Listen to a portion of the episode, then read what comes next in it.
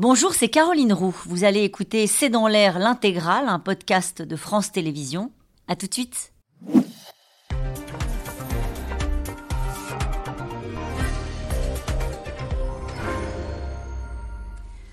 Bonsoir à toutes et à tous. Nous attendons vos questions, SMS, Internet et réseaux sociaux pour alimenter notre discussion 20 heures et une intervention solennelle, un exercice sans doute périlleux euh, pour le chef de l'État. Après trois mois de crise, Emmanuel Macron va devoir ce soir trouver les mots justes pour penser les plaies et peut-être relancer son quinquennat. Partage de la richesse, organisation du travail, immigration, écologie, école, les chantiers possibles sont connus, mais comment continuer à avancer quand une partie du pays dénonce un déni de démocratie avec une majorité introuvable à l'Assemblée et sans 49-3 Comment tourner la page alors même qu'une partie des forces sociales, des syndicats, refuse l'invitation lancée par le président et souhaite continuer le mouvement contre une réforme qu'ils estiment impopulaire et illégitime? Macron veut sortir de la crise, mais comment? C'est le titre de cette émission avec nous.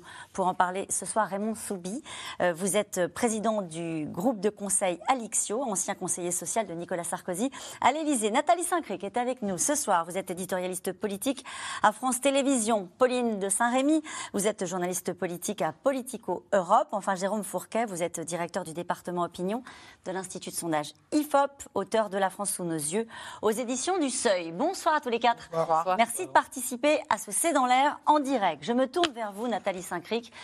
Elle n'est pas facile, cette intervention ce soir, euh, à 20h intervention solennelle, c'est la forme choisie par le chef de l'État avec beaucoup d'attentes. Oui, d'ailleurs, il y a eu des hésitations sur la forme. Finalement, il a choisi de solenniser euh, les choses.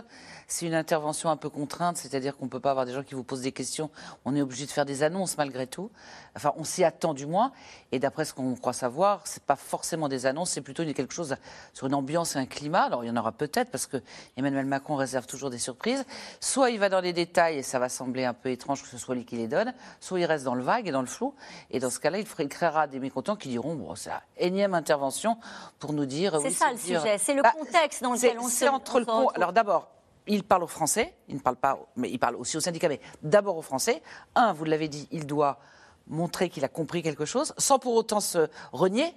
Il doit annoncer quand même un certain nombre de choses, ou du moins des grandes lignes, mais qui soient suffisamment concrètes pour que ce soit pas, on va parler d'écologie, de santé, d'école et de partage de la valeur. Parce que le partage de la valeur, ça dit rien à des gens qui ont une augmentation de produits alimentaires de 15%. Donc il doit être à la fois concret, donner des lignes, pas être arrogant, être compréhensif sans se justifier. Moi, courage. Euh, Pauline de Saint-Rémy, euh, sur le contexte euh, de cette intervention solennelle. On est dans un moment particulier, je le disais, trois mois de crise, des millions de Français qui se sont déplacés dans la rue pour dire qu'ils ne souhaitaient pas cette réforme des retraites, des situations de tension au Parlement. Je, je, voudrais juste qu'on dise un mot sur le moment. on peut considérer que c'est un exercice impossible de parler à des Français qui ne voulaient pas cette réforme. Alors, sur le contexte, je dirais que ce qui est assez frappant, effectivement, c'est qu'on a assez peu d'indices en réalité sur ce que va dire Emmanuel Macron, puisque tout ce que vous pouvez lire dans la presse ce matin, tout ce qui nous a été rapporté par les conseillers d'Emmanuel Macron, finalement, ce sont des choses qu'on entend déjà depuis des semaines, qui étaient un petit peu latentes. C'est une façon, en gros, de renouer avec les thématiques de la campagne présidentielle qu'on a finalement assez peu vues. On va en parler, pardonnez-moi, je vous embête, mais on va parler de tout ce qui pourrait dire, des hypothèses, des sujets, le moment dans lequel nous sommes aujourd'hui. Est-ce que nous sommes collectivement dans un moment de crise? Est-ce qu'il euh, y a besoin de paroles qui rassurent? Euh, Est-ce que c'est une intervention solennelle comme une autre? Il en a fait déjà. Je pense que justement, ce qu'il va dire nous dira beaucoup de la façon dont lui conçoit euh, ce moment. Et une question que je me pose personnellement, c'est de savoir si Emmanuel Macron considère, lui, comme a pu le dire Laurent Berger, que nous sommes, au-delà de la crise sociale, au-delà du problème de la réforme des retraites, dans une crise démocratique tout indique qu'il ne le pense pas, ou en tout cas qu'il n'aborde pas ce moment euh, comme tel. C'est-à-dire que, je lisais tout à l'heure dans les colonnes du Monde qu'il l'abordait comme si c'était business as usual. C'est peut-être une expression un petit peu forte, mais c'est vrai que c'est le sentiment que donne Emmanuel Macron et que donne le reste de l'exécutif, c'est-à-dire je dois parler ce soir, puisque la loi a été promulguée il y a trois jours, je dois en quelque sorte marquer la fin d'une séquence. Mais ce qui est intéressant aussi, c'est que l'Élysée, depuis hier, euh, fait, fait, très attention à ne pas survendre le moment en nous présentant ah. cette allocution comme la première étape d'une nouvelle séquence. Alors bien sûr, il va se projeter sur les thématiques qu'on vient euh, d'évoquer, mais aussi parce que Emmanuel Macron entend renouer le contact avec les Français dans les trois prochaines semaines notamment, avant de repartir dans des déplacements à l'international. Raymond Soubi, il veut, il paraît, ça fait partie des éléments de langage, comme on dit, qu'on a beaucoup entendu ces derniers jours, tourner la page. C'est ça? Je crois qu'il ne tournera pas la page parce que la page euh, va mettre un certain temps à se tourner. Toute page qui se traduit par une crise sociale et politique ne s'arrête pas du jour au lendemain parce qu'un monsieur, fut-il président de la République et éminent, mm. euh, a parlé. Euh, je ne crois pas que ça, va tourner la page. Ce qu'il va essayer de faire, c'est moins de tourner la page, mais je joue sur les mots, vous allez me dire, que d'essayer d'ouvrir une nouvelle période. Peut-être sans trop s'attarder sur la période qui vient de se terminer. Parce que ce qui est très frappant, c'est qu'au moment de l'élection présidentielle, qu'est-ce qu'il y avait vraiment dans son programme? Les retraites, comme chacun le sait, mais il n'y avait pas énormément de sujets. Donc on peut se dire quel est le programme de ce quinquennat? Là Qu'est-ce qui va se passer? Et il ne l'a pas vraiment exprimé, sauf sur le sujet des retraites, avec les conséquences que l'on sait. Donc il a peut-être là une occasion de non pas être trop précis, parce qu'il n'aura pas le temps d'être trop précis, mais de fixer des objectifs pour l'avenir, et dans ces objectifs pour l'avenir, d'indiquer ceux sur lesquels il est prêt d'agir, d'intervenir, et ou éventuellement de changer de méthode à court terme. Jérôme Fourquet, euh, peut-il encore convaincre euh, Pendant toute cette période-là de crise, vous nous avez expliqué avec une régularité incroyable que les Français étaient opposés à cette réforme des retraites. Ils le sont encore Ils le sont encore. Euh, dans ce contexte-là, ne sont pas faciles les mots à trouver pour dire au fait cette loi elle était promulguée et je vais tourner la page et c'est fini. effectivement, les, dernières enquêtes qui ont été réalisées en fin de semaine dernière, donc avant l'annonce du Conseil constitutionnel, indiquait que les Français, si d'aventure, c'est ce qui s'est produit, euh, le Conseil constitutionnel venait à valider le, projet de loi, une majorité absolue, 52%, euh, souhaitait que les mobilisations se poursuivent. Alors ça ne veut pas dire forcément que les Français sont encore massivement prêts à descendre dans la rue. On a vu que les, dernières mobilisations euh, avaient faibli, mais ça montre que les, braises sont encore chaudes. Et le choix qu'a fait le président de la République de s'exprimer dès ce soir après avoir promulgué la loi dans la nuit de, vendredi à samedi, euh, on comprend bien la, volonté de tourner la page ou d'en ouvrir euh, une nouvelle, mais je pense que les Français euh, ne sont pas prêts à, en tout cas une majorité d'entre eux ne sont pas prêts à, digérer ça. et que les, annonces ou la, direction qui pourrait être indiquée, c'est pas aujourd'hui ce que les ce que les Français attendent mmh. majoritairement. Donc il faut il y a une attente d'explication, à votre avis Il y a une attente de prise de parole du chef de l'État Il, s'est exprimé il y a trois semaines. Hein. Euh, il a fait une interview accordée à TF1 et France 2. Est-ce qu'après cette séquence-là de crise, on parle de crise démocratique, de crise sociale, il y a eu euh, du monde dans la rue, il y a eu parfois des violences. Est-ce qu'il y a une attente, à votre avis? Mais tout, dépend, de encore une fois, de la teneur du, discours. C'est-à-dire, euh, est-ce qu'on dit, voilà, j'ai décidé, c'était dans le programme, de faire cette réforme des retraites, mais euh, je vais euh, essayer de revoir très rapidement les syndicats pour qu'on parle de questions sur le travail, essayer d'engager des choses sur la pénibilité ou autre, parce que comme le Conseil constitutionnel a invalidé un certain nombre d'articles de, cette loi, il y a sans doute des, choses à, à régler. Mais euh, quand euh, l'exécutif nous dit qu'il n'y a pas de gagnant, il n'y a pas de perdant, bien sûr que si. Pour beaucoup de Français, il y a, pour les deux tiers d'entre eux, ils sont perdants dans cette affaire. Ils ont perdu euh, cette, cette, bataille. Et donc, même si le président se ramette les formes pour pas être trop triomphaliste, bien évidemment, c'est comme ça que ça va être. Alors, je vous pose la question autrement. Est-ce qu'il y a un enjeu est-ce qu'il y a un enjeu? Je veux dire, est-ce que ce sera de toute façon une prise de parole de plus du président Ou est-ce que, pardon, celle-ci ne peut pas la rater? Il y a toujours un enjeu, sauf. Et, le problème, c'est qu'ils comprennent qu'il y en a un. Parce ah que s'il ne pense pas qu'il y en a un, je pense qu'il fait erreur. Mais enfin bon, je ne suis que moi pour le conseiller. Simplement, en plus, l'allocution, c'est pas un fusil à 50 coups. C'est-à-dire que la solennité, le fait qu'il n'y ait pas de questions derrière, le fait qu'il y ait la Marseillaise avant, le fait que ce soit à 20h, le fait que ça, ça justifie que ce soit pas quelque chose qu'on a entendu 15 fois. D'accord. Enfin, quand je dis 15 fois, c'est relayé par les ministres. Euh, donc, il devrait y avoir un petit peu d'inédit. C'est-à-dire, comme vous dites, on est un an après l'élection. Et à la limite, qu'on entende enfin ce qu'on n'a pas entendu au moment où il y avait l'élection, puisqu'il y a eu une campagne pour les législatives qui a été euh, court-circuitée. Donc, oui, je pense que je ne suis pas persuadée que les Français vont se ruer sur leur téléviseur à 20h. Certains sont dégoûtés, ou ça, euh, Jérôme le connaît mieux que moi, avec un côté, de toute façon, ça changera une sorte de fatalisme.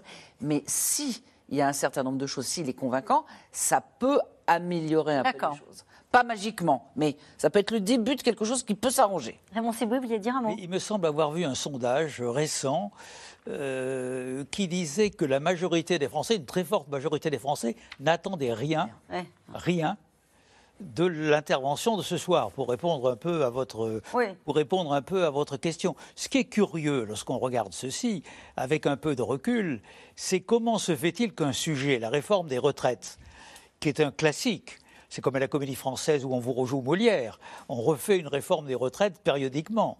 Bon, il y a eu, euh, vous, le connaissez toutes, Ouais. tous, il y, en a, eu toute une série qui n'ont jamais, qui ont toutes déchaîné, qui ont tout entraîné des mouvements, Ouais. mais qui n'ont jamais déchaîné des passions comme si. Je prends l'exemple de 2010 que j'ai connu un peu de près, qui était aussi une mesure de report de l'âge.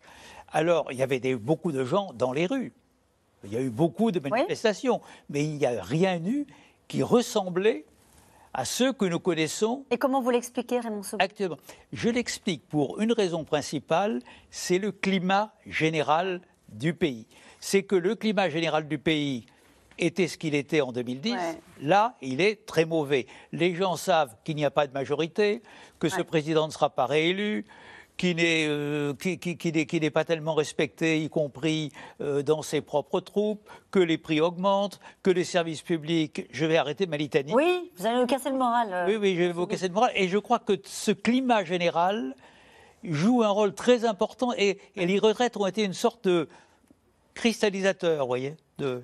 Vous vouliez dire un mot Oui, et euh, il y, a, il y a sans doute une litanie de réforme des retraites, mais justement, il y a un effet cumulatif sur ce sujet. En 2010, quand euh, on interrogeait les Français sur le fait de savoir si c'était acceptable ou pas de reporter de 60 à 62 ans, on était à 53% de Français qui disaient, bon, bon an, mal an, c'est acceptable. Ouais. Et je me souviens des enquêtes qu'on faisait, des enquêtes qualitatives, les gens disaient, si vraiment il faut le faire, on accepte, mais c'est pas vraiment de, de gaieté de cœur, et ne revenez pas dans quelques années nous demander un effort supplémentaire. Et donc là, c'est aussi le fait que on redemande Ouais. euh, deux ans de plus, et vous avez vu les, les banderoles ou les pancartes, beaucoup de Français disaient 64 ans, et Et demain. après, ouais. Et donc c'est ça aussi, c'est-à-dire qu'il y avait la volonté de mettre un coup d'arrêt à cette, à cette réforme, plus le climat social et, et politique qui est très délétère.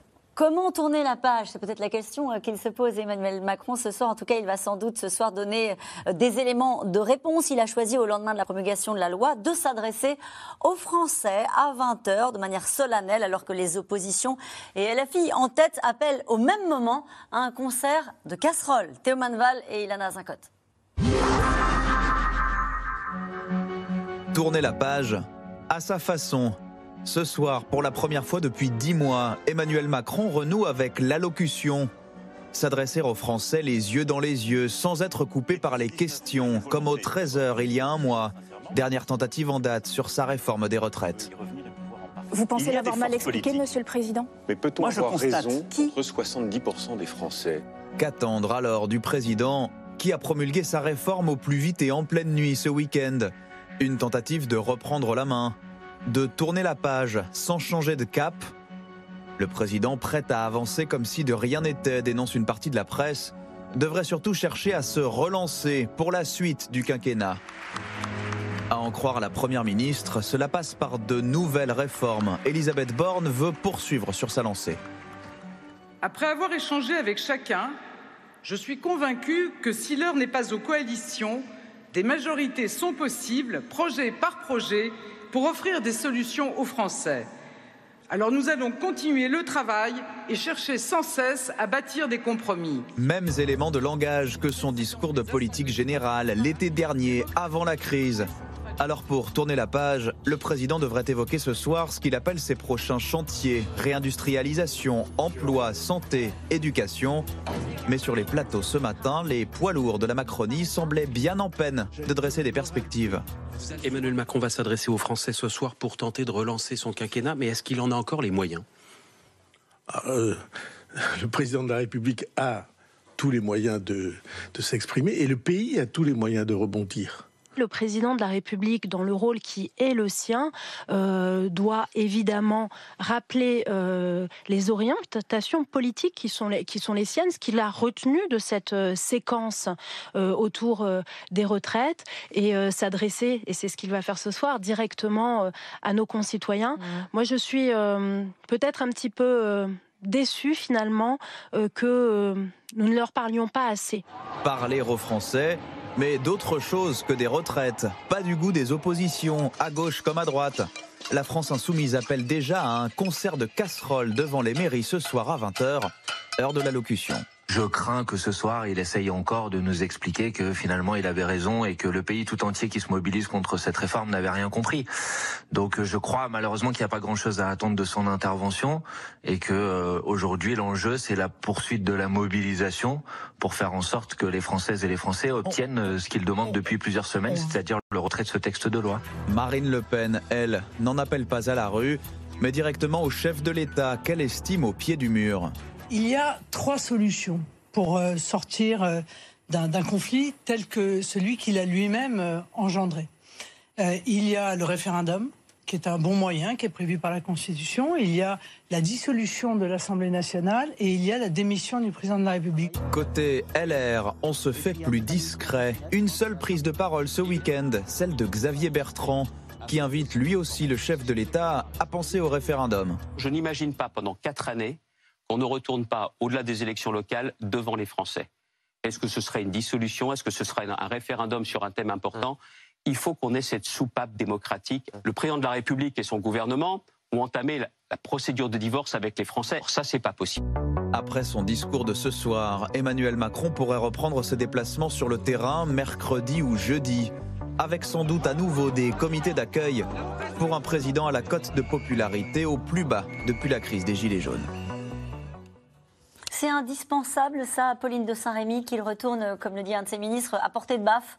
Euh, à un moment donné, qu'il aille sur le terrain, comme il l'avait fait après les Gilets jaunes, pour euh, peut-être prendre le pouls de l'humeur des Français Disons que s'il ne le faisait pas, en tout cas, ce serait un problème. On pourrait le mettre dans ce sens-là. C'est un exercice qui lui a plutôt réussi euh, par le passé. Il est plus à l'aise dans, la confrontation, euh, paradoxalement, que je trouve, en tout cas à titre personnel, que dans les allocutions, euh, où il peut avoir tendance à, être, un petit peu emporté par son lyrisme. Quelquefois, ça ne lui a pas toujours réussi, notamment, je pense, au début, au premier confinement. Donc oui, je pense que c'est une bonne chose. Il a trois semaines pour, pour faire des déplacements avant de reprendre une séquence internationale euh, importante. Et ils ont l'intention d'en profiter à plein. Euh, après, euh, il faut que tout ça soit accompagné d'annonces. C'est un peu la même problématique que, ce soir. On nous, on nous dit à l'Élysée que ça ne sera pas trop long, que ça devrait durer quelques minutes. Alors on ne sait jamais, ce sont toujours des, pronostics difficiles à faire. Je ne sais pas du coup dans quel, à quel degré de, détail il va pouvoir s'avancer, mais tout dépendra des annonces sur les déplacements. Dissolution, référendum, remaniement. Il pourra en dire un mot ce soir? Je le vois pas. Non. Euh, je le vois pas dire. Aussi, euh, je le vois pas dire. Je vais pas dissoudre parce que ça sera encore pire pour notre camp. Je le vois mal dire. Euh, on va. Je vais remanier parce que franchement, Elisabeth Borne, ses méthodes, ça va pas du tout. Et puis alors, il y a des gens dans mon gouvernement, comme dirait Elisabeth Borne, qui sont 50% débiles. Ceux qui Elle dit ça? Bah, Elle l'a dit, oui. Et donc c'est agréable pour ça. Les autres ne savent pas ce que c'est les 50% autres que débiles.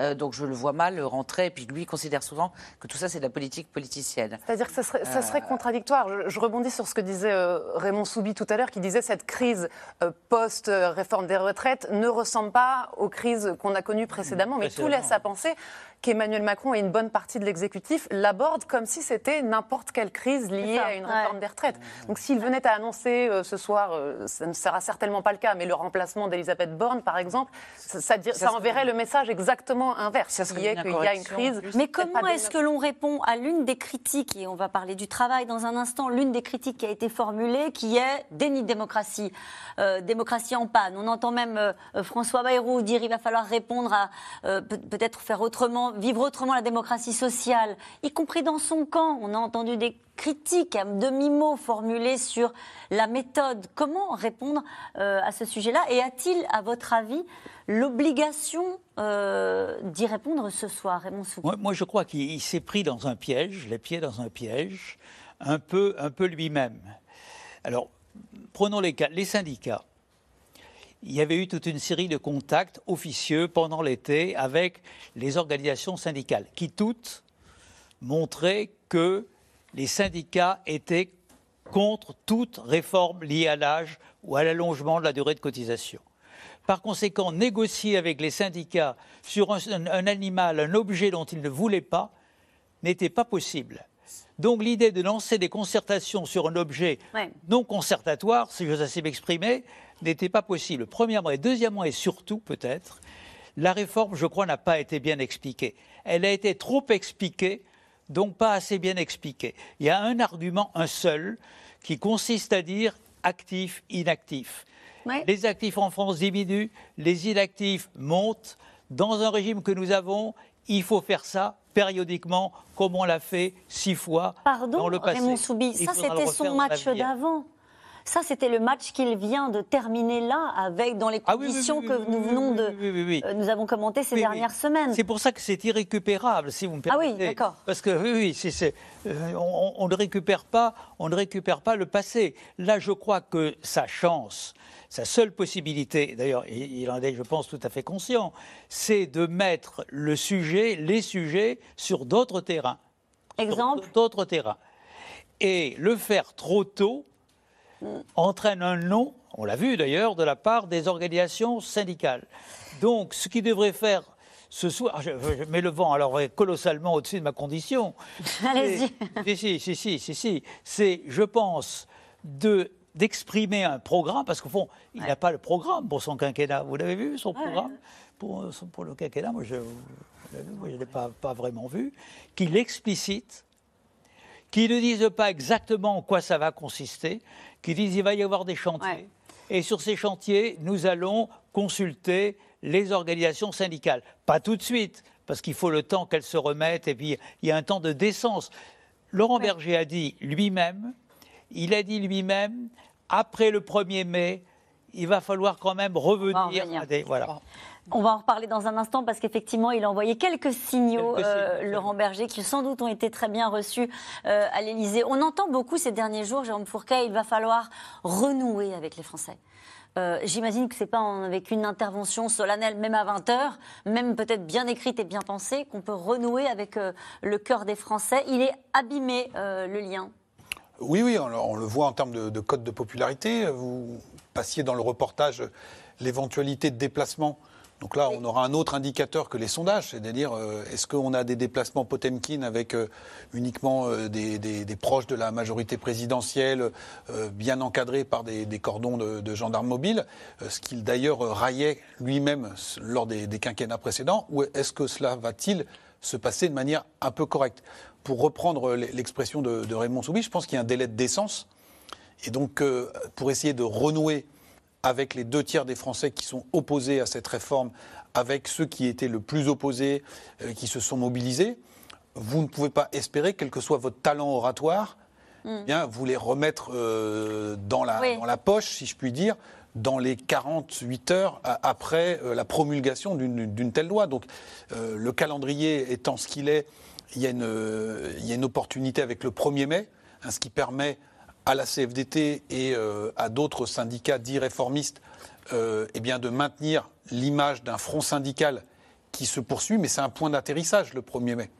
Et donc sans doute que pour euh, l'exécutif, il faut faire le dos rond à minima jusqu'à cette période-là pour voir comment les choses évoluent et éventuellement ensuite commencer à retisser des liens, euh, renouer des, contacts. D'ailleurs, Brigitte Macron, qui était en déplacement aujourd'hui, euh, a, dit qu'il n'était pas isolé et qu'il y a des sujets sur lesquels, notamment, on pense au pouvoir d'achat, qu'il évoquerait euh, sans doute, peut-être pas ce soir, a-t-elle dit, mais, mais, plus tard, et qui sont évidemment les, les priorités des Français. Je reste avec vous juste un instant, Jérôme Fourquet.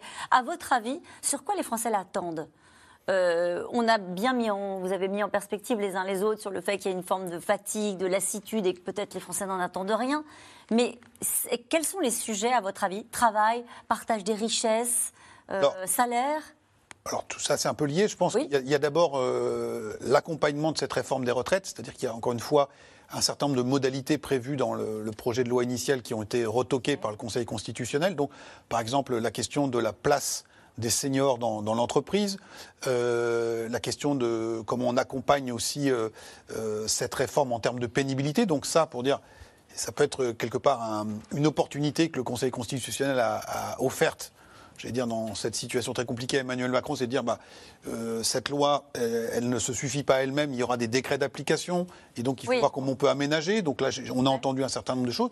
Et puis, euh, comme, comme vous le disiez, je pense que la priorité numéro un aujourd'hui, c'est le pouvoir d'achat. Et, et c'est l'inflation. On en parlera euh, un peu plus tard. ce soir, Regardez, mais ça, c'est il y a une très forte attente euh, en, en la matière. Cette question d'Alain dans le Val-de-Marne, les mots, même s'ils sont justes, ne suffiront pas à calmer les foules. Il faudra des actes forts, non? Est-ce qu'il peut y avoir des actes forts? Peut-être pas ce soir, mais peut-être dans la foulée. En fait, je pense qu'il y a deux problèmes. si- Enfin, j'imagine qu'il n'y en a que deux.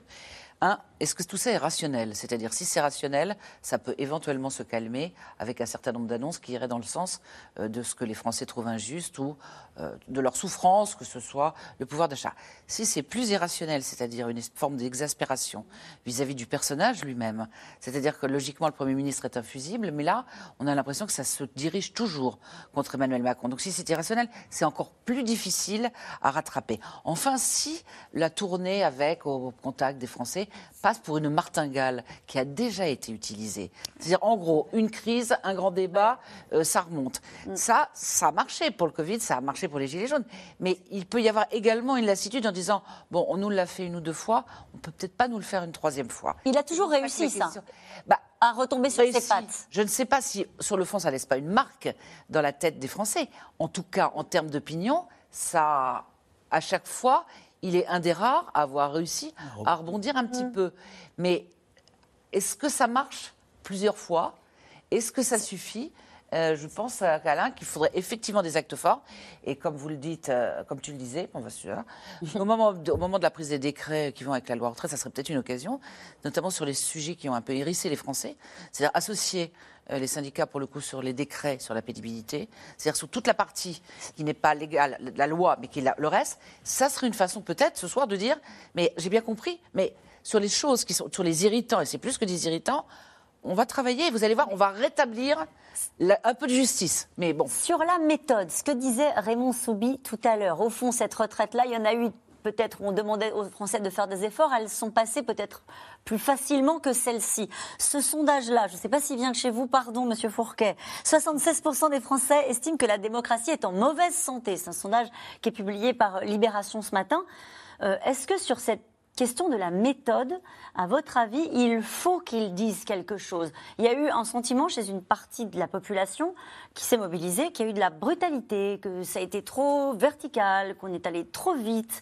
Le 49-3 est un irritant, comme vous le disiez. Est-ce qu'à votre avis, il faut qu'il parle de ces sujets-là et qu'il défende sa méthode?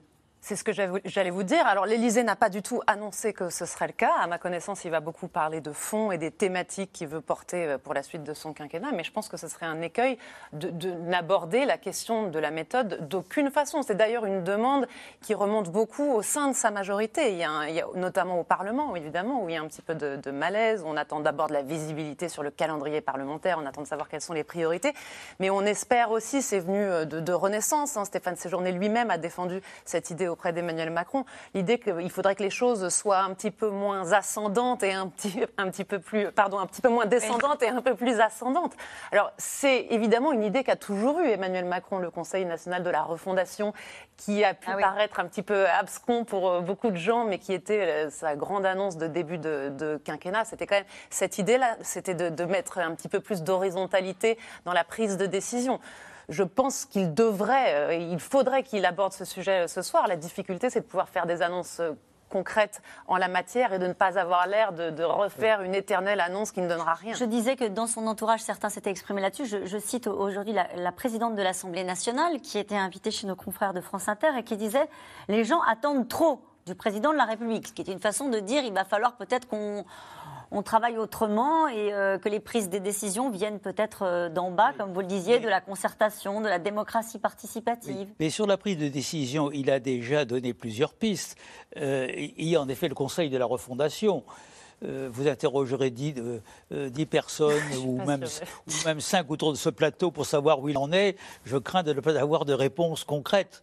Nous n'aurons pas, nous n'aurions pas parce qu'on ne le sait pas. C'est parce que- ce que l'animal est devenu dans la, dans la nature, au courant dans la nature.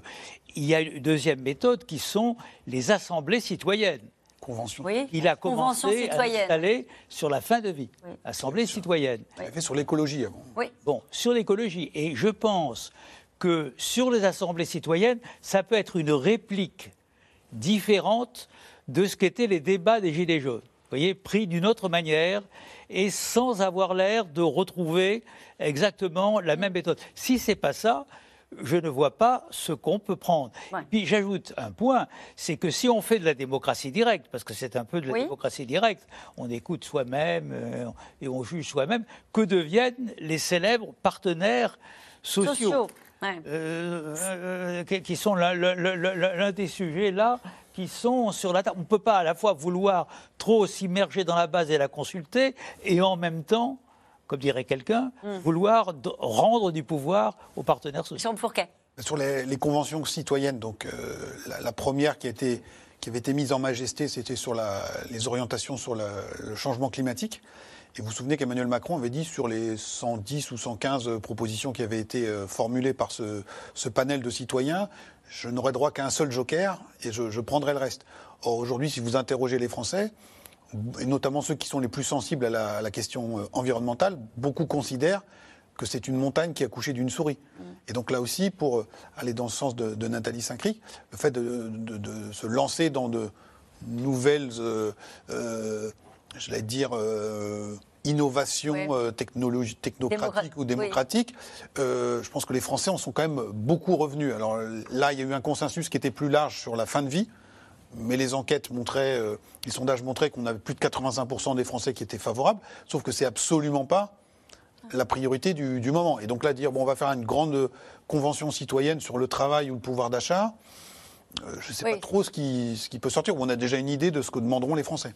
Euh, Est-ce qu'il y a une attente dans son camp? Il voit les barons de la majorité euh, cet après-midi, comme on dit, en tout cas ces ministres, principaux ministres euh, et des responsables de la majorité. Il y a une attente aussi de, de ce qu'il va dire. Est-ce qu'il y a un moment de fébrilité dans la majorité ou est-ce qu'ils ont absolument confiance en lui? Bah, euh, ils attendent vraiment de savoir où ils vont. Ah. Alors, c'est- euh, assez logique, hein, ils sont comme les Français. Euh, ils ont l'impression un peu, je parle de certains ministres aussi, d'avoir été un petit peu flottants dans les deux derniers mois. C'est-à-dire qu'en gros, le, le débat sur les retraites a préempté un petit peu tout le reste. C'est-à-dire qu'ils ne savent pas très bien où ils vont. Et puis, comme ils ont une logique, eux, un peu ascendante, c'est de savoir ce que le chef veut dire, ils aimeraient bien que le chef dise des choses claires et qu'on sache comment on y va.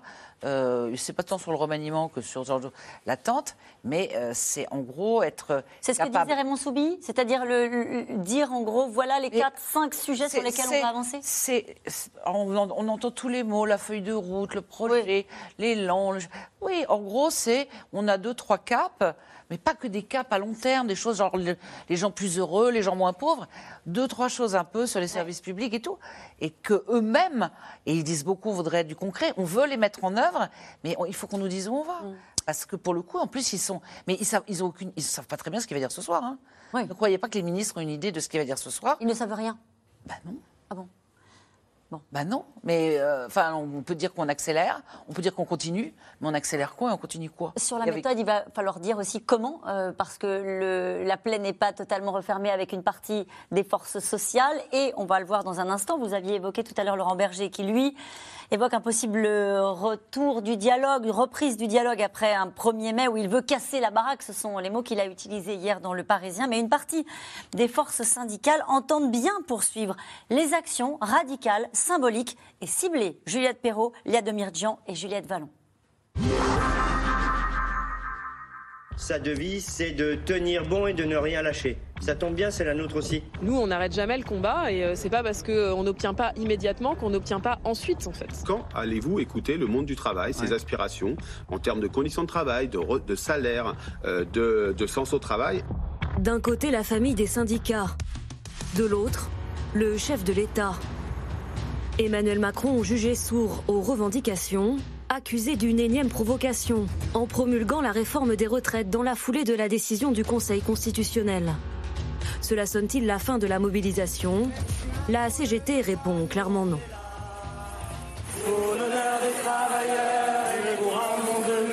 Ce week-end, le syndicat a organisé plusieurs actions très locales. Devant le musée Carnavalet à Paris, ou encore devant l'entrepôt de la marque pour enfants en Verbaudet dans les Hauts-de-France. Notre salaire, c'est rien, zéro. Aux côtés des grévistes, la patronne de la CGT qui encourage les travailleurs à continuer de se mobiliser. Un appel entendu par Vincent et Christophe. Toute la journée, ils se relaient devant l'incinérateur d'ici les Moulineaux avec leurs collègues pour filtrer les camions. Mais après six semaines de grève, Vincent en est persuadé. La mobilisation va se radicaliser. Quand la démocratie n'en est plus une, euh, quel recours on a à part euh, la dé- désobéissance civile? Voilà, moi je prends le parti de rester encore dans quelque chose de légal. Je pense qu'aujourd'hui il y a beaucoup de Français qui se posent la question de est-ce qu'il ne faut pas euh, laisser le libre cours à, à l'imagination et, et à des, un moyen de faire plier l'État? L'État et surtout un certain Emmanuel Macron, qui leur semble désormais loin, très loin de leurs préoccupations. Mais il n'y a plus rien à lui dire de toute façon, même si on lui dit quelque chose, il comprend rien, il n'écoute pas. Un bras de fer qui passe désormais aussi par des actions symboliques et ciblées. Le 6 avril, des manifestants rassemblés autour du syndicat à Sudrail s'introduisent dans les locaux de BlackRock, le plus grand gestionnaire d'actifs au monde, devenu symbole de la retraite par capitalisation. Une semaine plus tard, c'est le siège d'LVMH qui est pris pour cible. Des sous, il y en a. Il y en a au niveau de, de- de- de grands groupes comme ça. Il y a, il y a ce qu'il faut comme argent. Donc aller chercher l'argent chez les ouvriers, c'est- c'est c'est pas normal. On doit le chercher dans le capital. Un mode d'action plus radical que les manifestations. Fabien Villedieu, leader Sudrail de la gare de Lyon, grand habitué des mobilisations, y participe volontiers. On aurait fait ce type d'action le 19 janvier, on aurait été décalé. Les gens nous auraient dit Mais qu'est-ce qui vous arrive?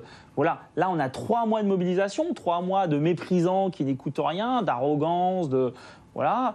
Euh, donc, au bout de trois mois, je pense que les, les- les consciences sont mûres pour une partie importante de la population pour dire oui, effectivement, voilà, face à un président comme ça, il faut faire des actions coup de poing. Mais le reste de l'intersyndicale suivra-t-il? Hier, une petite phrase de Laurent Berger a retenu l'attention. Je souhaite que le 1er mai, on casse la baraque. Ce matin, le leader syndical s'explique. Pas question de laisser planer le doute sur les intentions de la CFDT. Ce que ça veut dire ce terme, c'est le 1er mai, toutes ceux et tous celles qui ont participé une fois à une manifestation, venez n'importe où en France dans des manifestations pacifiques pour montrer la dignité et, le- et- et la, et la vivacité du monde du travail. Si elle est mal interprétée, je la regrette, mais je, je le- je l'emploie euh, dans, dans- dans les équipes avec lesquelles je travaille en disant bon allez, on y va, on casse la baraque. Et donc ça n'a rien d'agressif, de violent. Alors que la CFDT dit attendre le 1er mai pour la prochaine manifestation, la CGT appelle à ne pas relâcher la pression et à se mobiliser une nouvelle fois ce jeudi. Raymond Soubi, casser la baraque dans la bouche de Laurent Berger, ça ne veut pas dire les violences, ça veut dire mobiliser, une- faire une démonstration de force, une dernière. Je dirais quand même, dans, oui, oui, ça veut dire ça, mais quand même, dans la bouche de Laurent Berger, c'est un mot qu'il n'a pas l'habitude de- l'habitude d'utiliser. Et je pense qu'il l'a utilisé pour dire de manière subconsciente, qui va devenir de plus en plus consciente, que jusqu'au 1er mai, on est considérablement fâché Ouais. et on n'hésite pas à, etc. Mais qu'au-delà du 1er mai, Mm. la vie reprenant le dessus, il faudra bien euh, se rencontrer, discuter, etc. Et donc, il a dit, c'est cassé là-bas pour marquer la fin d'une d'une période plus violente et, et pour entrer dans une période, pour faire accepter qu'on entre dans une période pour lui moins violente. Avec l'idée qu'on puisse rediscuter. Ils ne, ils ne peuvent rien attendre, les syndicats, même d'une énorme démonstration de force ou d'action telles qu'elles ont été annoncées puis- par la CGT. Pardon, Raymond Soubi. Euh, le, vous considérez que dans ce bras de fer qu'il y a eu pendant des mois entre le président et la rue, euh, euh, que quoi, c'est c'est terminé, cette page-là, pour le coup, est vraiment tournée, Moi, ils ne peuvent je- rien espérer. Moi, je pense, vu d'un côté, et je crains, vu du côté des organisations syndicales, que la page est tournée. C'est-à-dire qu'on pourra ajouter des amendements euh, par une autre loi, comme c'était dit il y a un instant, euh, mais que la loi est instituée, elle est- la loi, il l'a promulguée. D'ailleurs, on oublie de dire que le président de la République est tenu juridiquement de promulguer la loi. C'est c'est pas son bon plaisir, il était tenu de promulguer la loi. Bon, donc ça, c'est fait. Il faut laisser un temps de de, de, de- de- Décence. de Décence. réflexion, de Décence. J'ai ouais. cherché le mot, merci, de décence.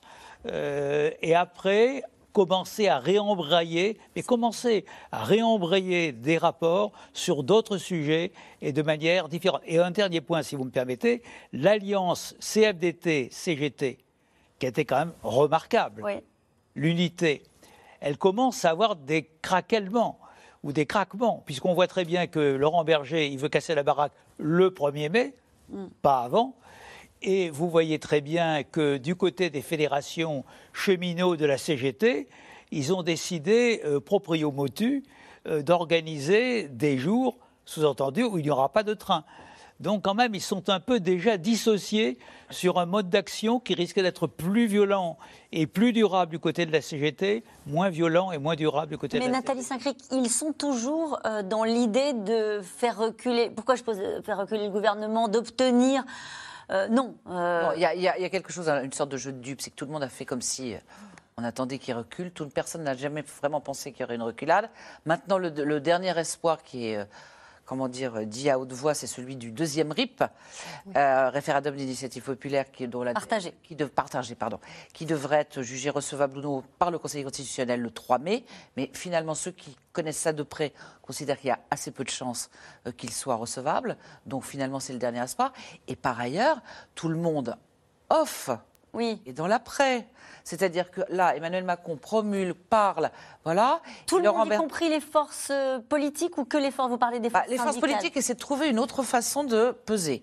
C'est-à-dire, la NUP se demande comment ils vont faire. En plus, ils ne sont pas d'accord.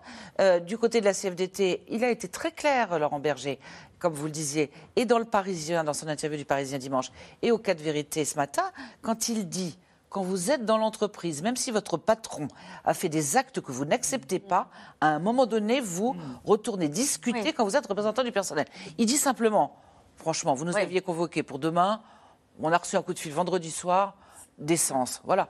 Et sa décence, c'est, vous comprenez bien qu'il faut un peu qu'on retourne sur terre. Et après, il s'en est pris à à la CGT. C'est-à-dire qu'il a dit, euh, bon, alors on se met d'accord, on a fait un communiqué, l'intersyndical, c'est le 1er mai. Et puis, en gros, on appelle à déjeuner le 20 et le 28. C'est pas très bien. Mais, il a été très clair. Donc, mais- un, ça se fissure. Deux, tout le monde a déjà commencé à atterrir. Mais les Français, pardonnez-moi, je, je- je cite juste ce chiffre-là. euh, donc c'est un sondage 64% des Français sont pour la poursuite du mouvement.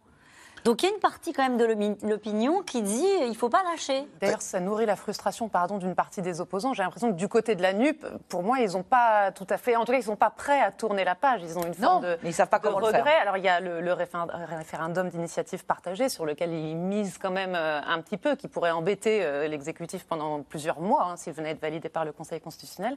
Il y a aussi l'idée de déposer une motion de censure spontanée. Ils sont en train d'y travailler. Alors, ce n'est pas une motion de censure qui porterait sur le texte, comme la dernière fois. C'est une motion de censure contre le gouvernement, tout simplement, qui n'annulerait pas, si vous voulez, le texte, mais qui évidemment pourrait être un coup politique très fort, comme c'est passé à neuf fois, neuf fois près la dernière fois. Ils ont cet espoir encore là. Et avec quand même ce discours qu'ils ont porté ces derniers jours, je pense notamment à cette phrase de Clémentine Autain, députée de la France Insoumise, qui dit Je conteste la décision du Conseil constitutionnel, je pense qu'elle n'est pas fondée en droit. C'est-à-dire l'idée qu'il y a eu euh, des mauvaises manières qui ont été faites dans le débat parlementaire et qu'en plus, il y a une forme de, euh, voilà, de décision prise, de validation par le Conseil constitutionnel qu'il conteste.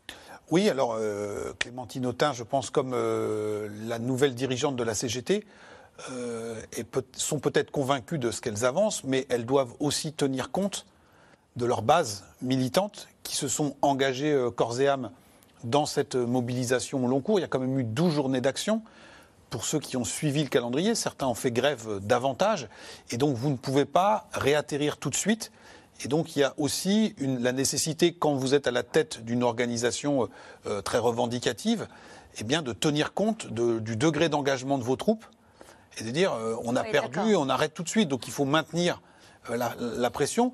Le- la date du 1er mai, encore une fois, je, je reviens dessus, elle, elle tombe bien parce qu'elle peut permettre à la CFDT, veux dire, bah, on clôt la séquence, Oui. on appelle à une mobilisation très forte euh, avec tous nos partenaires. Euh, euh, mais elle permet aussi d'installer un rapport de force pour la suite. Parce que si Laurent Berger dit, euh, comme dans une entreprise, on va se remettre autour de la table avec le patron au bout d'un moment, il faut que chacun vienne avec ses propres munitions. Et donc si Laurent Berger revient aux négociations avant l'été avec des mobilisations monstres le 1er mai, il n'a pas le même poids pour négocier avec le gouvernement de, de Mme Borne que euh, si on est sur un, un- un 1er mai en, en demi-teinte. Et d'ailleurs, il dit ceci, euh, toujours euh, sur France 2 ce matin, Laurent Berger. Peut-être que la bonne sortie, c'est d'aller vers un débat citoyen sur le sujet des retraites. Oui, euh, un débat citoyen, c'est quoi? C'est un débat euh, citoyen euh, euh, sur les marchés, sur les où on commence à débattre des retraites. Oui. C'est un peu difficile d'imaginer, euh, surtout sur un sujet quand même qui est assez complexe. Un, un- un tel. Ou alors il entend par débat citoyen un débat à l'Assemblée nationale qui se serait tenu de manière, j'allais dire, convenable, et dans lequel on aurait pu, ce qui n'a quand même pas été le cas, aller au bout des, au fond des sujets. Alors, on va poursuivre notre discussion. Je voudrais que vous voyez, on en a parlé un petit peu depuis le début de l'émission, puisque c'est l'un des sujets qui ne mobilise peut-être pas dans la rue, mais qui euh, concerne chaque Français. Euh, L'inflation, le président devra ce soir aussi donner des perspectives, alors que les spécialistes de la grande distribution euh, prévoient jusqu'à 25% euh, d'augmentation sur les produits alimentaires d'ici au mois de juin. Dans les Landes, vous allez le voir, le loto permet de gagner des bons d'achat pour aller faire les courses. Anne Maquignon et Marion Devauchel. Reportage. Le tirage ne commence que dans deux heures. Et dehors, ils sont déjà une dizaine, impatients, à attendre que les portes s'ouvrent. Allez-y, bonsoir. Rentrez. Beaucoup d'habitués, Je vais casser la croûte. Eh, C'est sérieux le loto. On ne plaisante pas ici. On est là pour jouer, on est là pour gagner. Et si on perd, vous savez pas ce qu'on fait? Eh bien on revient. En période d'inflation, ici, tous espèrent gagner des bons d'achat. De 20 à 400 euros à dépenser au supermarché. Frédéric est un gros joueur. Il tente sa chance trois fois par semaine. Un moyen, en cas de victoire, d'arrondir ses fins de mois. Bon, le principal, c'est de gagner des bons d'achat. Le principal. Après, si on gagne de- un, peu d'en- un peu de bouffe, euh, c'est bien aussi. Mais euh, non, le principal, moi, je suis là pour les bons d'achat. Mais parce que ça, c'est valable pendant un an. À Carrefour, on peut acheter n'importe quoi. Bon, c'est un peu dommage que ça marche pas pour l'essence, par exemple. Ça serait cool. Ça aide. Ça aide vachement même. Parce que euh, vu que tout a augmenté. euh, Ces retraités sont aussi des adeptes des soirées loto.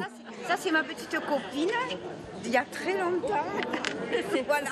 J'ai fait beaucoup de connaissances avec des personnes et on s'est fait en fait, un- on crée des liens euh, particuliers, des, euh, des liens loto. On se dit des choses, on ne se revoit pas à l'extérieur, mais on se voit qu'ici. Et ça, c'est génial. C'est une parenthèse. Et exactement. C'est, moi, j'ai besoin de ça. Pour moi, c'est une bouffée d'oxygène. Alors, je vous rappelle les points du règlement. La partie se joue au kin, double kin et carton plein. 41. Oh, mais c'est pas vrai. Ancienne auxiliaire de vie, Michel a souvent eu le sentiment de ne pas être considérée. Désormais à la retraite, elle touche 1000 euros à peine de pension tous les mois. C'est pas payé, hein, faut pas rêver. Hein. Faut pas rêver. Hein. On est toujours euh, un peu à la ramasse, quoi. Je veux dire, on est, n'est pas reconnu dans notre valeur. Parce que c'est vrai qu'on fait plein de choses. Voilà. euh, mais je trouve que même à l'heure actuelle, ils parlent que des aides-soignantes, que, que des infirmières. Bien sûr, je ne dis pas, euh, elles font plus d'études que nous, je veux dire. Mais heureusement que nous, derrière aussi, on est là, hein, parce que c'est tout un, tout un chaînon, en fait. hein. Le salaire, bon, il y a, y a quand même des, des primes. Mais c'est pas. euh, après, pour la retraite, ça compte pas de toute façon. hein. On continue pour le carton plein avec 400 euros de carte cadeau Carrefour. Un sentiment d'injustice partagé par Frédéric. Il est porteur de repas dans une structure sociale et gagne 1680 euros par mois. À 50 ans, il a décidé de ne plus aller voter et en veut au président Macron. Au lieu que ça aille dans le bon sens, je trouve que de temps en temps, ça va dans le mauvais sens. Après, euh, Après, je pense qu'il fait ce qu'il peut euh, ou ce qu'il veut. Sur certaines choses, il fait ce qu'il veut.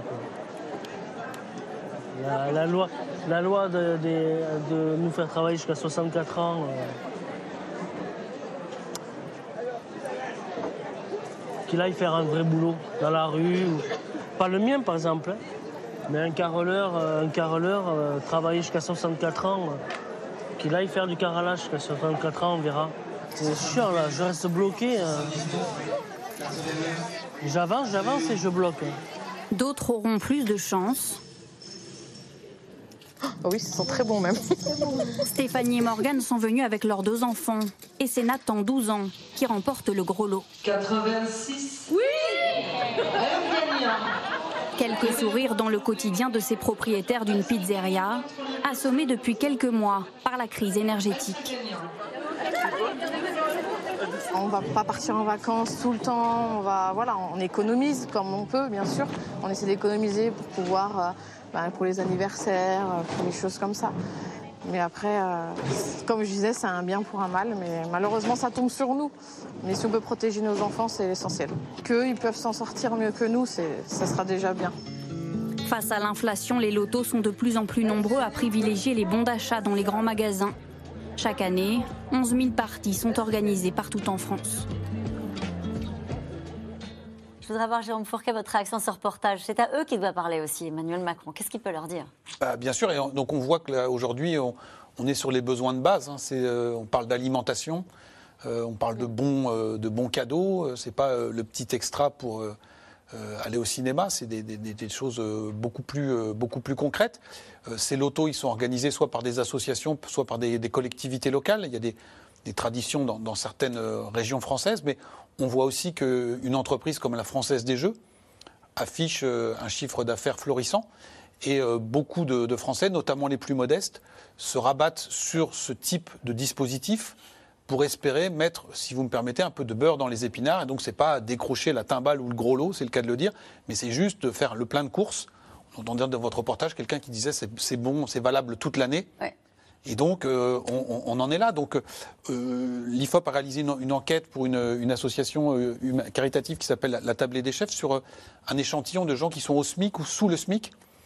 Et euh, 53% de ces personnes, donc ils correspondent à, ceux qu'on a vus dans votre reportage, nous disent qu'ils ont réduit les proportions et les quantités des, por- de- des- des portions de repas et 42% qui leur arrive parfois de supprimer des repas type petit déjeuner, goûter ou dîner. Euh, ça fait très longtemps qu'on parle de pouvoir d'achat en France, sauf qu'avec cette inflation, son retour tout à fait spectaculaire, notamment sur les, produits- les produits alimentaires, aujourd'hui on tape dans le dur. C'est-à-dire que c'est plus les sorties, c'est plus les vêtements. C'est l'alimentation. Alors c'est pas tous les Français bien bien évidemment, mais pour les, pour les- les ménages les plus modestes, c'est ces questions-là qui sont posées. Euh, on voit également que Secours populaire, Resto du cœur, Secours catholique vous indiquent que euh, le nombre de bénéficiaires a littéralement explosé. Et donc euh, c'est là-dessus, je pense, qu'il y aurait des choses à annoncer euh, ce soir, plus que sur une convention citoyenne euh, énième du nom sur tel ou tel sujet. Le pouvoir d'achat, euh, l'inflation, le partage de la richesse, comme vous le disiez tout à l'heure. Elisabeth Borne a appelé vendredi, elle a fait une visite dans un supermarché et elle a appelé les entreprises à renégocier les grilles Ah. de salaire. C'est là, à votre avis, Nathalie Saint-Cric, le nœud de la problématique qui est posée euh, au président de la République et à la Première ministre? Oui, c'est-à-dire que probablement que ces gens qu'on voit jouer au loto, qui ne sont pas forcément les plus radicaux, euh, ils auraient besoin, pour le coup, que le chef de l'État ait un peu de radicalité parfois dans ses décisions. Il y a la première chose qui est effectivement l'inflation que tout le monde subit. Il y a le système D, qui est un système des Français, mais anglais aussi. Je voyais hier soir dans le journal de France 2, les vides-greniers, c'est-à-dire des gens qui prennent n'importe quoi pour essayer de récupérer un euro en se disant un euro plus un euro, ça en fait plus. Mais il y a aussi quelque chose qui est insupportable, c'est, alors vous allez me dire que c'est primaire ce que je vais dire, c'est qu'à la fois de voir que les gens gagnent mal leur vie et de voir qu'il y a, alors c'est primaire, mais des dividendes distribués, des salaires. Alors on peut dire que les salaires sont augmentés dans les grands euh, chefs d'entreprise parce que s'ils atteignent leur objectif, on peut dire tout ça, mais je ne sais plus lequel l'autre jour, on calculait qu'ils gagnaient en une journée ce que certains salariés gagnaient en un an.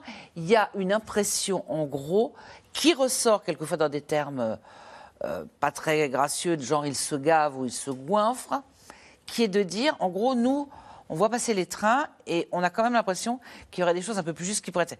Je, pense que c'est- ça serait déjà, et le MEDEF ferait bien, je pense, oui. de s'y mettre. Oui, il ne C'est-à-dire parle pas beaucoup le MEDEF en ce moment. bah, non, non, ils sont en période de succession, mais d'essayer de se dire qu'il faut négocier, il faut que dans les augmentations. Enfin, je sais pas, mais même dans la fonction publique, il y a des gens qui réfléchissent à se dire qu'il ne serait pas impossible quand même de, de faire progresser les salaires. Oui. C'est l'État qui est le premier employeur en France. hein. Oui, oui. Raymond pas. Soubi, votre réflexion à la fois sur ce reportage et sur l'idée que dans son intervention ce soir à 20h, il y a une partie des Français qui vont regarder peut-être euh, ce- ce- cette prise de parole en disant qu'est-ce que vous faites pour l'inflation, qu'est-ce que vous faites pour les fins de c'est- mois C'est difficiles. très logique parce que je crois que l'une des clés aujourd'hui de la situation en France, c'est la perception Hum de plus en plus forte qu'ont les Français de l'inflation et notamment pour les produits alimentaires de, de première nécessité. C'est clair. Je rappelle que nous sommes à des taux d'inflation que nous n'avons pas connus depuis 40 ans. 40 ans, c'est pas deux ans, c'est pas trois ans, c'est 40 ans. Depuis les, les deux chocs pétroliers de 93 et euh, de, de- de- excusez-moi, de 73. de 73, oui, excusez-moi, de 73. 73 et de 79. Bon, et donc, donc c'est très fort. Même si on, on voit dans les statistiques de l'INSEE que le taux d'inflation tend à baisser légèrement, globalement, d'une année sur l'autre, il reste quand même au-dessus de 5%, ce qui est à des plus hauts niveaux historiques. Donc, pour les Français, il faut bien comprendre que c'est un choc absolument considérable. Qu'est-ce que peut y faire l'État? C'est ça la question. Parce que c'est ça. À mon avis, je crains que l'État, en tant que tel, soit il met en place des dispositifs, quoi qu'il en coûte, euh, comme il l'a fait naguère, et je ne suis pas certain que l'état des finances publiques lui permette de le faire durablement, bien. Et soit, euh, eh bien, de- de- de- de- d'avoir des mécanismes de secours, comme ceux qu'on a évoqués tout à l'heure, qui touchent une petite partie des Français. Un- une remarque, le, le- le mot, le partage de la valeur, moi je suis convaincu que 9 Français sur 10 On les partage de la richesse, hein, euh, c'est ça. oui, ne, ne- ne comprennent pas, ne comprennent pas, euh, ne comprennent pas ce qu'elle veut dire. Et le partage de l'argent, si c'est donner moins de dividendes, et c'est ça dans l'esprit de beaucoup de gens, et donner plus de salaire, encore faut-il qu'il y ait beaucoup de dividendes. Or aujourd'hui, dans l'économie française, soyons très concrets, vous avez des grands groupes, je parle des grands groupes, qui ont en effet eu des résultats extraordinaires et qui ont des dividendes extraordinaires, et vous avez toute une série de moyennes sociétés. Regardez ce Mm. qui se passe pour Camailleux et tous les autres. C'est en train de, de- de dégringoler Ouais. en, en cascade parce qu'elles n'ont plus de trésorerie. Donc on ne peut pas prendre non plus des mesures générales. Sur l'augmentation des salaires notamment. Voilà, qui ferait, qui ferait, qui ferait complètement Vous voulez culbuter dire un mot? une partie des, des entreprises. Donc On voyait dans le, le deuxième reportage le- l'envahissement du siège de LVMH. Et donc là, ça symbolise euh, parfaitement ça. Mais la grande majorité des gens qui étaient euh, dans ce, dans ce gymnase des Landes, euh, on parlait d'une, des gens qui tenaient une pizzeria, une retraitée qui était euh, euh, auxiliaire de vie, et beaucoup de gens doivent travailler, vu la, la- la configuration socio-économique des Landes, dans des petites et moyennes entreprises. On parlait d'un carleur, et donc le carleur, il n'a peut-être pas les moyens d'augmenter de 10 à 15 ses, ses collaborateurs. Ça, a- ajoutons à cela aussi le- le- la température ressentie sur la- l'inflation et la température réelle s'explique par le fait que pour les Français, le thermomètre de l'inflation, c'est le ticket de caisse sur les produits alimentaires. Et c'est là-dessus que ça flambe le plus, même si euh, globalement le prix des écrans plats ou autres n'a pas forcément augmenté aussi fortement. Mais c'est là-dessus que les Français se basent. Et, pour, Et ils le voient à chaque fois qu'ils vont faire les courses. ils le sentent. Et ils le sentent. Et nous revenons maintenant à vos questions. Le chef de l'État peut-il se faire entendre dans un tel climat de défiance, Pauline de Saint-Rémy? C'était la première question que je vous posais sur le contexte dans lequel il s'exprime, avec une forte impopularité. Je, pense que l'une des raisons pour lesquelles euh, l'Élysée a d'ores et déjà annoncé que qu'après cette allocution de ce soir, il irait au contact des Français, c'est qu'ils ont sans doute conscience euh, qu'il sera difficile pour lui d'être euh, entendu ce soir, à moins qu'il y ait des annonces très inattendues. Peut-on espérer du président de la République un discours avec un peu d'empathie? Une question de, de Régis en Côte d'Or. C'est vrai qu'on l'a beaucoup entendu ce, ce mot. Ça lui a été reproché pendant toute cette, euh, cette crise-là. Est-ce que les Français attendent euh, de l'empathie? Oui, oui, Oui. mais oui, oui, je pense qu'ils attendent de l'empathie.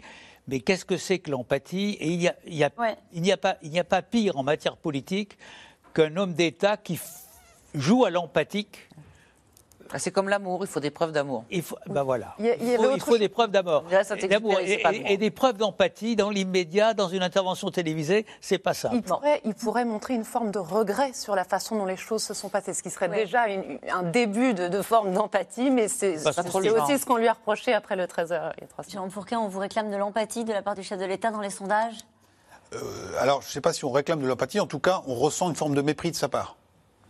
Mépris, c'est le mot qui a été utilisé par Laurent Berger. Oui, très ce fortement, et je pense qu'il savait parfaitement euh, sur quelle euh, corde appuyer. Olivier, dans l'Aisne, la loi a été validée par le Conseil constitutionnel et promulguée au journal officiel. Passons à autre chose. Ben, ça peut être, c'est une possibilité. Euh, D'abord, c'est la règle juridique. Ouais. La loi est votée, elle est promulguée, ergo, il y a la loi.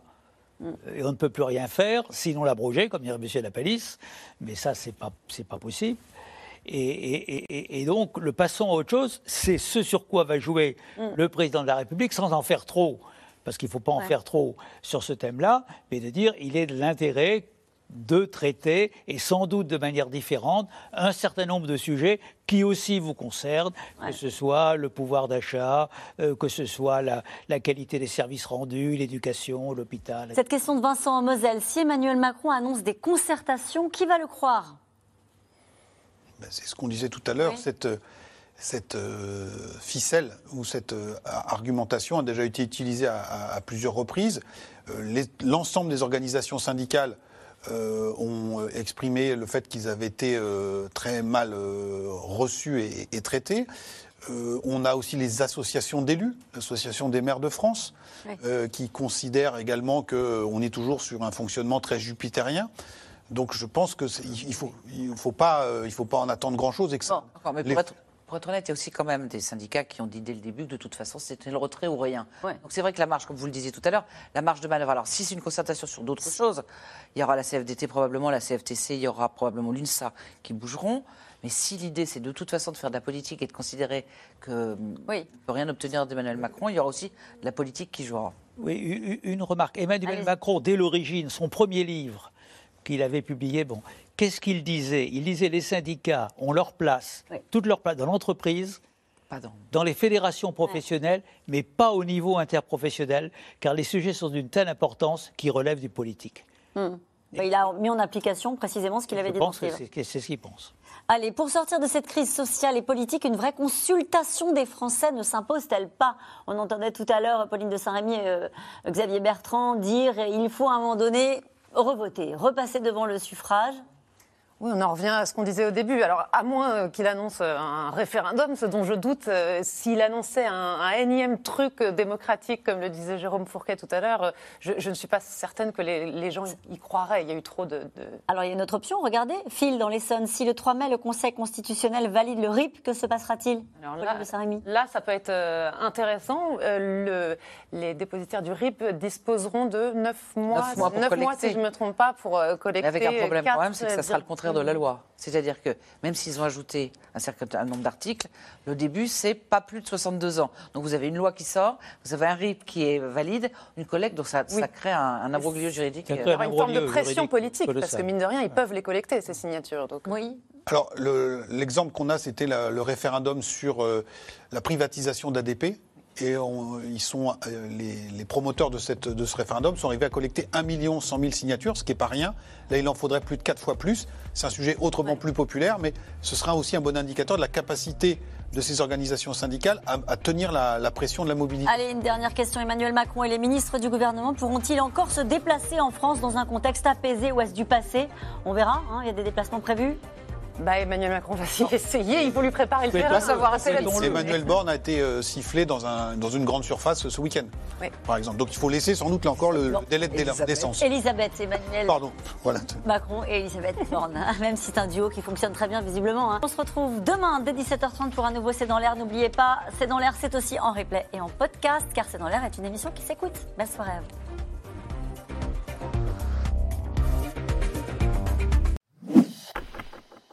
Merci d'avoir écouté C'est dans l'air. Comme vous le savez, vous pouvez désormais écouter l'intégrale, mais aussi l'invité ou vos questions à nos experts. Tous ces podcasts sont disponibles gratuitement sur toutes les plateformes de streaming audio. Et pour le replay vidéo, c'est sur France.tv, bien évidemment. À bientôt.